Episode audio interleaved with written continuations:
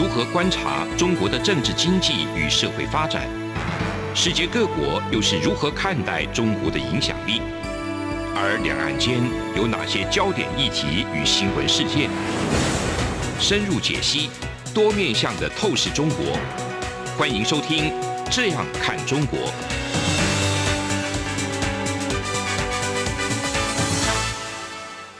各位听众您好，我是主持人张振林。您现在收听的是中央广播电台《这样看中国》节目，张振林时间。今天我们节目要谈的一个主题是这个日本前首相安倍晋三遭到枪击后，那整个日本政界还有这个国际局势的一个可能的一个变化哈。今天邀请到这个日本战略研究论坛的廖宇师廖老师。各位听众朋友，大家好，我是廖宇师。那廖老师对这个日本的一个政局啊，各方面都是非常深入的，有在做一些的往来跟那个研究。那安倍的事件是这样子哈，发生的时间是在七月八号，大概早上这个十一点半的时候哈。那我们本身在也在媒体工作，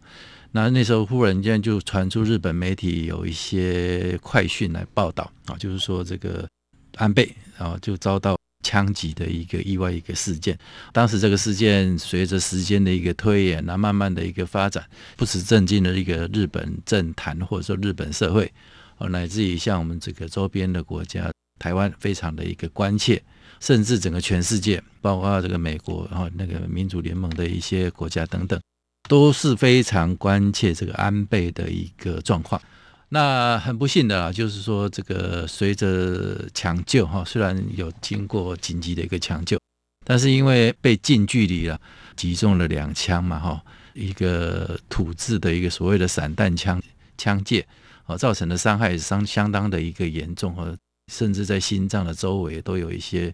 造成非常大的一个致命的伤害，所以抢救到后来就是抢救不治哈，那非常遗憾的。那安倍晋三就是因为这一次特意的一个攻击事件，然后造成那个人身的一个身亡。那我们当然会很好奇啊，这个凶手叫做山上彻也，那为什么会去做一个枪杀安倍的一个动机到底是什么？那根据官方的一些讲法，或者说现在媒体的报道，虽然这个依照凶手。自己本身的一个讲法啊，那是因为他母亲信仰一个统一教嘛。那这个宗教呢，在日本，然后因为是山上彻也的妈妈是非常这个迷信这个宗教，这个迷信的一个程度是到说把所有的家产哦，就是说一直在捐给这个统一教里面，那导致他们这个生活比较困顿啦，甚至以前。爸爸留下来的经营的一个公司也因为此而宣布破产，然后倒闭等等哈，所以凶手就非常痛恨统一教这个部分。那他认定啊，就是他们认定说这个安倍跟统一教有非常密切的一个关系哈，所以他凶手的一个自我陈述就是说，他因此而迁怒于安倍，把自己不幸的一个遭遇迁怒于安倍啊，乃至于就开始做一些计划。想要枪杀安倍等等，所以理由目前台面上看似如此了啊，这个也是单一方面啊，是有凶手自己的一个自我说明的一个部分，但是里头的疑点还是很多哈。那没有政治因素吗？没有其他的因素吗？啊，这个很多很多的问号。比如说，如果对我来讲的话，我也会很直觉啊，当做一个一般人老百姓来讲的话，很直觉吧。如果这个宗教对我的家人，或者说甚至对我直接间接造成了一个伤害，我有一个仇恨，那我心生不满，想要报仇，那我第一个对象应该要针对这个宗教啊，对不对？然后或者是你去对宗教的负责人、宗教的干部，乃至于宗教的所在等等，哦，你去做一些所谓的报复行为。我不是在鼓励做这样的动作啊，但是我在分析这个人性。人性上面应该是要这样子。那这个凶手哦，山上彻也如果要去报复的话，相信他要去报复统一教的这些高干或者是组织，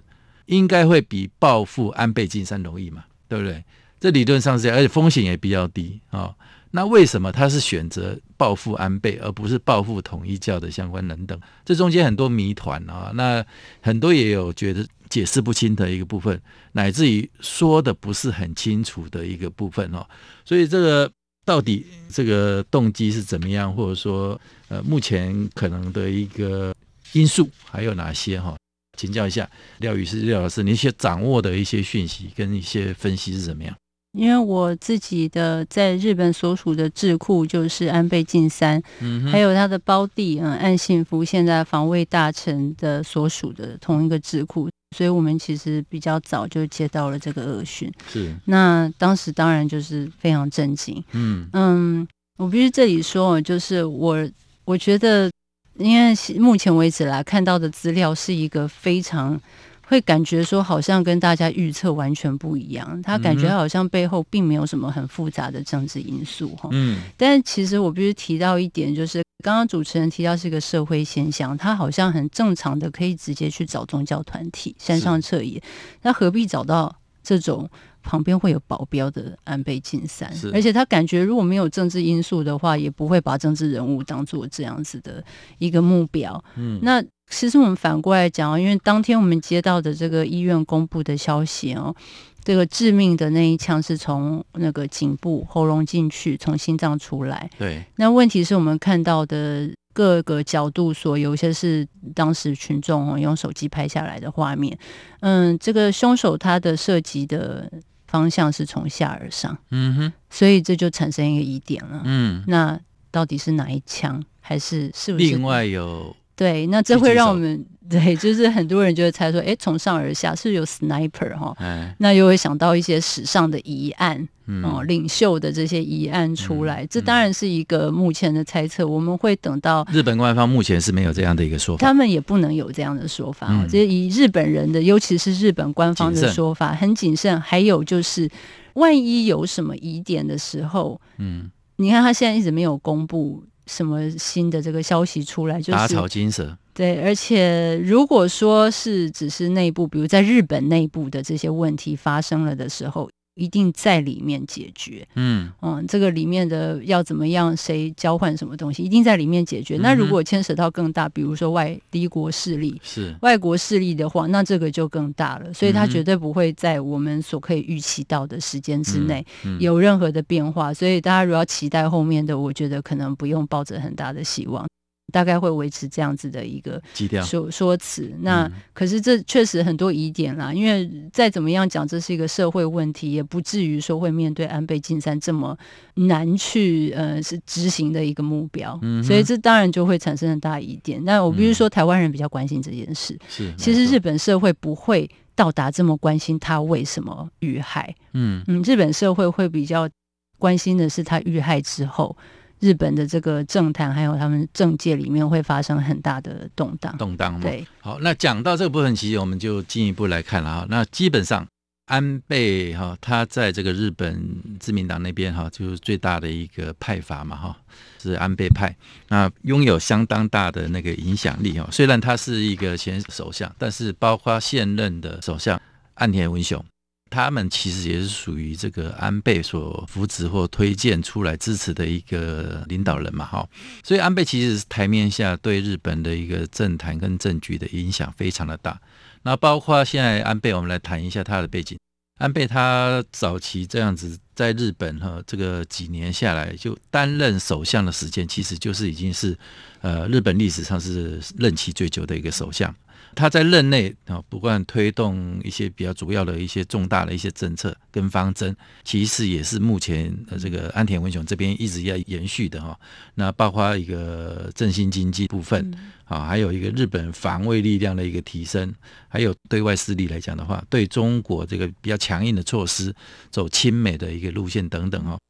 那这些其实在安倍任内就是一直的定调，然后渐渐的、慢慢的更越来越清晰。当然，站在台湾的角度来讲，我台湾人觉得安倍对台湾非常的一个友善啊，几乎是也是前无古人了哈。那后不会后有来者，那个呃，我们就很大的一个讨论的空间。那有多亲近、多友善呢？你看，像这个，我们举随便举一些例子好了。这一段时间以来，安倍下台之后，反而对这个台湾的一个支持言论跟讲法越来越清晰嘛。哈，呃，那像包括疫苗这个 COVID-19 的一些疫情期间。台湾一开始欠缺这个疫苗啊，那安倍也是有在背后一些推动跟帮助啊，让日本捐出这个 AZ 的疫苗给台湾哈，来做一个紧急的一个应用。那台湾凤梨被这个中国封杀之后，哦，那安倍直接在在在公开的场合里头跟一堆凤梨来合照，来推销一下台湾的一个凤梨。哦，那这个台湾人看起来就是非常的就甘心没的现在。再来看一下那个台湾发生地震的时候，有一些小小的灾情了哈。即便是这样而已，那但是安倍也会一样，在那个公开的场合会对台湾表达一个关切哈，那喊台湾加油，对不对？那最重要的是。他在接受这个这个媒体的访问的时候，谈到跟中国整个国际关系的一个部分的时候，他讲到一句名言哦，也是台湾人现在最为感念的一句话，就是说台湾有事就是日本有事，那日本有事代表就是后面的美日同盟也是有事哦，所以这样的一个基调把它定调出来以后，对台湾人来讲的话，就是说一听到这个安倍被枪杀的一个讯息，当然就非常的一个关切啊，那安倍。这么重要的一个政治人物，哈，这样一个陨落，那之后日本会不会有下一个安倍？对台湾来讲，有没有下一个安倍，也是我们非常关切的一个部分。廖老师，你该怎么来看这个字？这个脉络？我我很希望哈，可以给大家一些稍微正面一点的这个回复，嗯、但是必须诚实一点，告诉大家，就是安倍真的很支持台湾，所以当安倍走了以后呢，台湾人其实是。非常非常难过，大家都知道。嗯、然后，其实搞不好比很多日本人都难过。对，那他对台湾的曾经做的是任何一个外国元首或任何一个外国政治家远超过他们的啦。那你大家就想有没有接班人？比较可惜哈，就是目前我们看到的所谓的接班人，大家比较会期待他的弟弟、嗯、岸信夫，现任的那个、嗯、那个防卫大臣，但是有一些内在和外在问题。因为日本在安倍当政，刚才主持人也说到，他真的执政很久。嗯，安倍执政的时期为了避嫌，所以安信福一直都没有入阁。嗯，那等于说他没有执政经验了。嗯，然后呢，在退位的时候才好不容易入阁，所以现在入阁的时候话语权还不够。嗯。加上他个人最近身体状况并不是那么好，嗯、那安倍自己本身也没有没有生小孩，嗯，哦，那岸信夫只有个儿子，嗯，现在才开始当这个议员秘书，所以三十岁哈，嗯，那么别人中山泰秀，中山家族也是三代挺台，嗯，但是中山泰秀在去年底落选，众议员落选了，在大阪，嗯、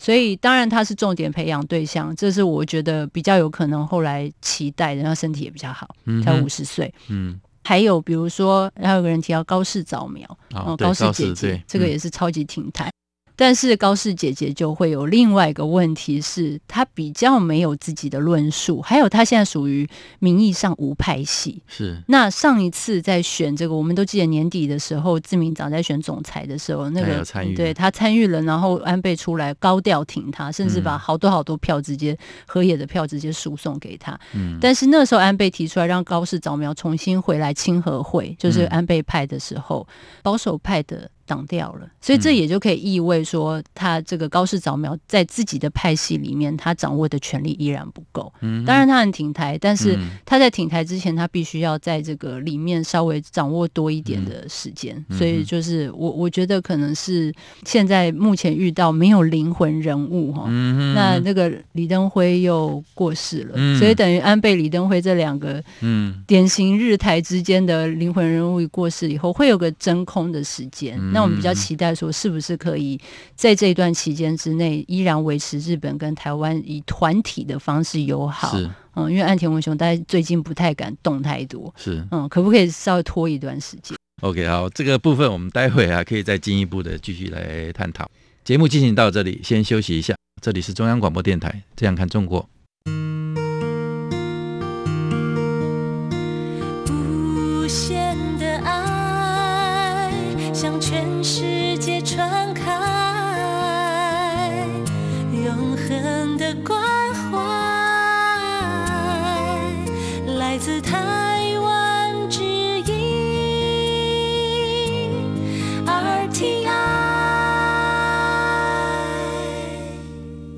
各位听众，你好，我是主持人张正霖。您现在收听的是中央广播电台《这样看中国》节目，张正霖时间。我们继续来探讨安倍遭枪击身亡之后的一些政局以及国际情势的一个部分。那讲到安倍被枪击之后的一个讯息的冲击来讲的话，从我们台湾的一个角度去看，或者说去关切的，应该两个面向嘛，哈。日本他们当然自己有自己的一些内部的一个反应，国际的一个总体的一个不舍跟悼念等等，特别的。台湾人其实真的是对安倍啊非常的一个怎么讲感念的一个部分，所以对安倍遭到这样不幸的一个部分哦，那来自于现在有有一个摊位也有在发起啊。本来一开始讲说哈，那台湾总要有一些比较具体的行动来对这个安倍做一个怀念，也要让日本社会了解到台湾对安倍特别的一个待遇等等哈。所以从政府的一个部分，当美国宣布。用降半旗的方式来悼念这个安倍的时候，其实台湾很快也就跟进了哈，就是说台湾这边也宣布从这个礼拜一开始啊，就因为安倍遭枪击是礼拜五的事，那从礼拜一开始就也做降半旗悼念的一个动作。那其实在这个假期期间呢，也有民间单位在发起说要在。劝募平台里头，哦，去劝募一些那个广告费用，所以要在这个日本的产经新闻上面登广告，大幅的广告，来表达台湾人对这个安倍的一个纪念等等。这也是一个非常一个暖心的一个动作。同时，其实台湾的一些官方或半官方、民间的一些行动也有很特别。在这个交流协会外面，也很多人想说啊，那赶快要立一个。地方让人家让台湾人有有一个地方可以去，你说献花也好，签名也好，那去做一些比较实质的一个对安倍感念的一个动作。同时之外，比较大的一个部分，就像建筑物，像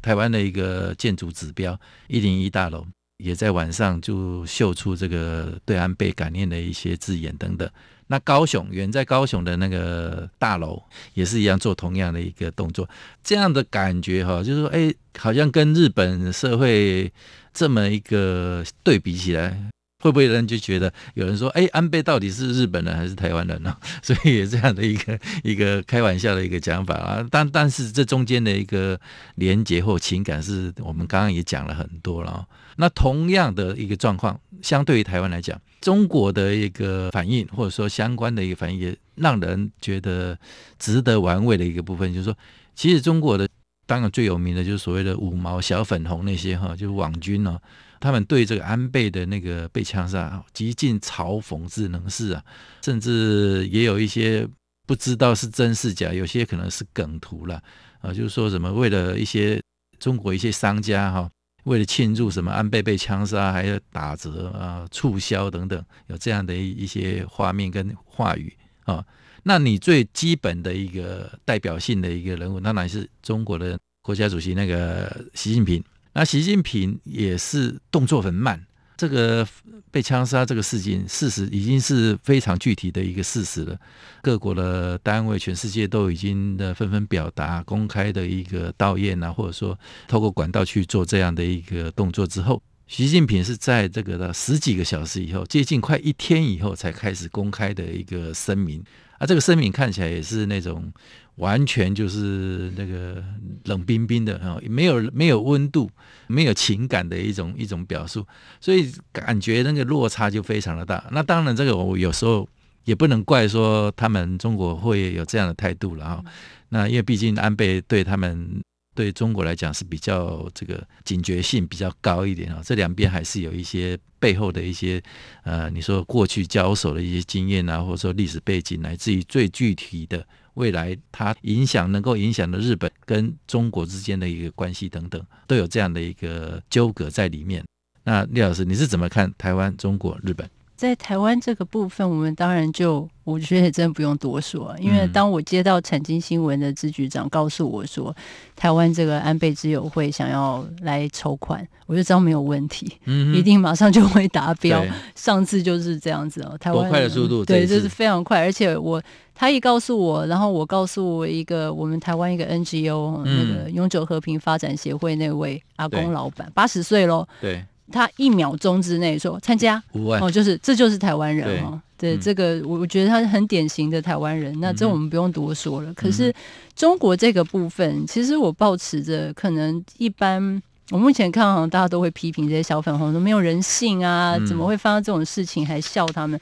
其实我觉得这些个政府的炒作，因为最近哈近几年来，其实安倍已经卸任了，他已经不是首相了。那在他任内，我们其实都一直没有回顾说。对，他最近因为台湾的问题，他很关心台湾，所以他不但在国际上面为台湾发声，觉得说叫中国说呃不要误判，嗯，那要小心一点。所以中国可能这个官方不是很喜欢他，但是其实中国一直故意去抹杀。嗯，安倍在他任内，他担任这么长的首相，他两次都做了对日中关系非常好的提升。嗯，他前面一直在提升日中关系，让它正常化。所以这些都是他想要奠定这个日中关系稍微稳定一点，因为这对双方都好。可是我觉得中国官方一直故意在模糊这个部分，嗯、在不断的突出说好像呃他是拿台湾说事嘛，嗯，就对我们这个领土说三道四，一直把它塑造成这个样子。嗯、那这些中国的民众当然就会只有接受这个片面的那些人，对，所以才会有这一些的。反应，所以我倒不认为说这些群众就怎么样，因为我后来看到当天胡锡进。已经跳出来，哎，胡锡进这次表现不错。嗯嗯，他讲说，我这个以他就是撇开这个政治立场，可是因为这是一个很悲伤的、的震撼的事，嗯、所以他还是表示哀悼的。嗯，可是胡锡进也被骂了，嗯，哦，被他们小粉红骂，嗯、那可见这个仇恨有多么的深。嗯，所以我觉得这是中国政府自己应该要负责的。那包括说习近平这样慢吞吞，然后不情心不甘情不愿发了一个非常没有温度的一个这个声明，都是整个中国在不断的。塑造这种敌对的意识，哈，完全去抹煞说，其实外交本身就是不希望关系搞得太差，没错。所以我们可以聪明的话是要这样。对，那安倍事实上前面做非常非常多，因为他在前任那个小泉纯一郎之后，中日关系已经烂到极点了。嗯哼，他其实是做了非常好的事，可是我觉得习近平这个政权完全没有想要把这个部分哦，把事实说出来。当然，可能我们也没那么意外了。就他目前想要塑造的整个这个敌对的状况，嗯，是这样子。我觉得如廖老师讲的哈，就是说有这么好的一个机会，那其实如果中国是一个比较正常的一个国家，或者说领导人有这个格局跟想法的话，其实他可以把。安倍做的一些球，再好好的做一些回应，或者说两边有来有往之后，那中日关系可以做一个比较更正常化，或者说更好的一个交流或理解的一个方式来做一个互动。那其实应该包括中国跟台湾，理论上也应该可以来做这样的一个交流跟互动，但是他们选择的不是这样子啊，所以我觉得这个中国那个习近平的在这一套这个操作上面是比较这个失败的一个部分。那我们回过头来看一下这个日本的一个部分，因为安倍被枪杀的那个时间点，就是在日本这个参议院的那个议员改选的一个部分，局部改选的那部分。前两天，那改选前两天发生这样的事情，因为原本其实选举的一个民调也好，或者说趋势看好，本来就是属于自民党的这个执政联盟的一些情势是比较好一点的，但是一如这个。事情发生之后，大家的所能看到的或预测的，就是说，可能执政联盟的那个得票或者说席次会更好。果不其然，自民党在这一次改选里面拿下了六十三席，啊，就超过这个改选前的五十五席。那如果再加上这个跟所谓的执政联盟、自公执政联盟的席次加起来有七十六席。如果再加上这个支持修宪，因为这这个所谓这次议员选举很重要的一个基调就是所谓的修宪议题，那修宪议题就是要超过三分之二嘛。呃，另外除了自民党跟那个公民党之外，哈，包括还有这个日本维新会，还有国民民主党这样四个政党主张要修宪的部分呢，就是说修宪当然是指的是共同的一个方向。那一共拿下了九十三席。加上还没有改选的八十四席，所以他们一共有一百七十七席，这已经超过这个发动要修宪所需要的参议院的一百六十六席的一个门槛。那这个门槛就很很有趣了。那安倍其实，在被枪杀之前，其实在各地助选的时候，其实也一直在强调说，要把这个修宪也当做一个很主要的这次选举的一个基调啊，乃至于非常的一个积极的一个鼓吹。那里头有就是所谓的日本的宪法第九条这个部分，他们其实就是想把这个自卫队这个部分再把它入宪嘛，哈，就变成他们认为日本以前是不正常国家，现在要变成一个正常国家啊。那它背后有很多的一些因素，廖老师你来做说明。对，主持人刚刚说的宪法第九条就是安倍这个致力于要修的这一条。嗯，那因为我们说不正常国家就是他没有军队。那其实这个日本的是战后宪法、和平宪法。当时宪法设定的前提是一个侵略国来说，不希望日本再重蹈覆辙侵略人家。是。可是其实已经那么多年了，那个七十年来，那个其实整个局势转变到。现在日本是怕被侵略，所以他确实应该要修宪。嗯，那我们看到这次众议院其实早就已经达到这个修宪的门槛了。其实，在安倍执政的时候就达到了。嗯，那这次是参议院在选后也达到了。可是我们会面临两个问题，一个是。长久以来的问题，其实安倍执政的时候，众议院就已经达到可以修宪门槛。那日本是众议院权力大，所以当参议院即使没有通过，可是众议院通过的时候，还是可以修宪。嗯，但是当时安倍不敢修，因为这个就是民意的问题，所以他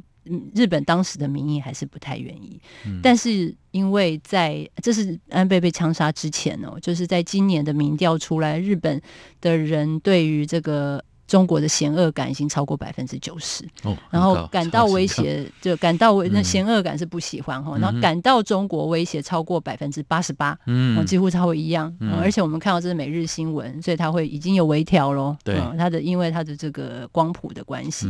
所以我们已经晓得说，哎，民意跟以前不一样，这是一个机会，但是会遇到另一个机会，安倍走了。现在掌权的是安田文雄，嗯，那安田文雄他本身派系是一个，他叫红池会，在自民党里面以前向来是属于重经济轻国防的一个派系，嗯，岸田文雄本身是广岛人，嗯，嗯，所以他是这个就是深受其害这个原子弹，然后他就一直在讲究和平主义，嗯，所以修宪向来就不会是他力推的地方。我们看到这次浮选，安倍到处都在讲修宪，对，还有提升国防能力，岸田文雄呢？他就到处讲经济，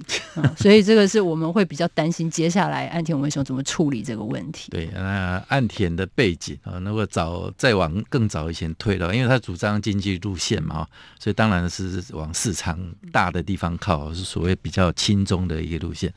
那目前看起来，应该是短时间内这个日本政府的一个路线，应该还是不会有太大的一个变化。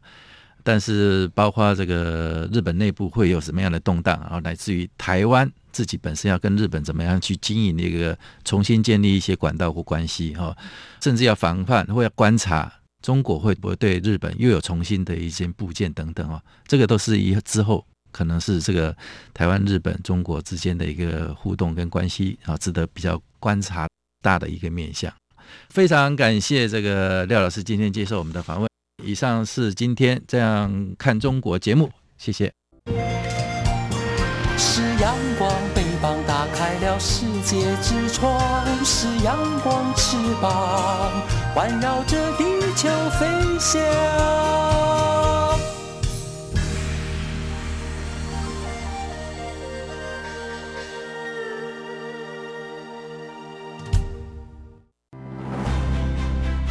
大家好。我是侨务委员会委员长洪正元，很开心向大家宣布，二零二二年海外华文媒体报道大奖开始征件了。本届海外华文媒体报道大奖，在聚焦台湾、报道台湾的核心理念下，将以全球变局下的变与不变，发挥海外华媒影响力为主题，鼓励在动荡时局下。能秉持媒体报道的核心价值，提供事实真相的优质作品参赛。参赛类别分为平面、网络报道类、广播报道类、电视、影音报道类，以及侨务电子报新闻报道特别奖。欢迎踊跃报名参加。在全球变局下的变与不变中，一起让世界看见华文媒体的影响力。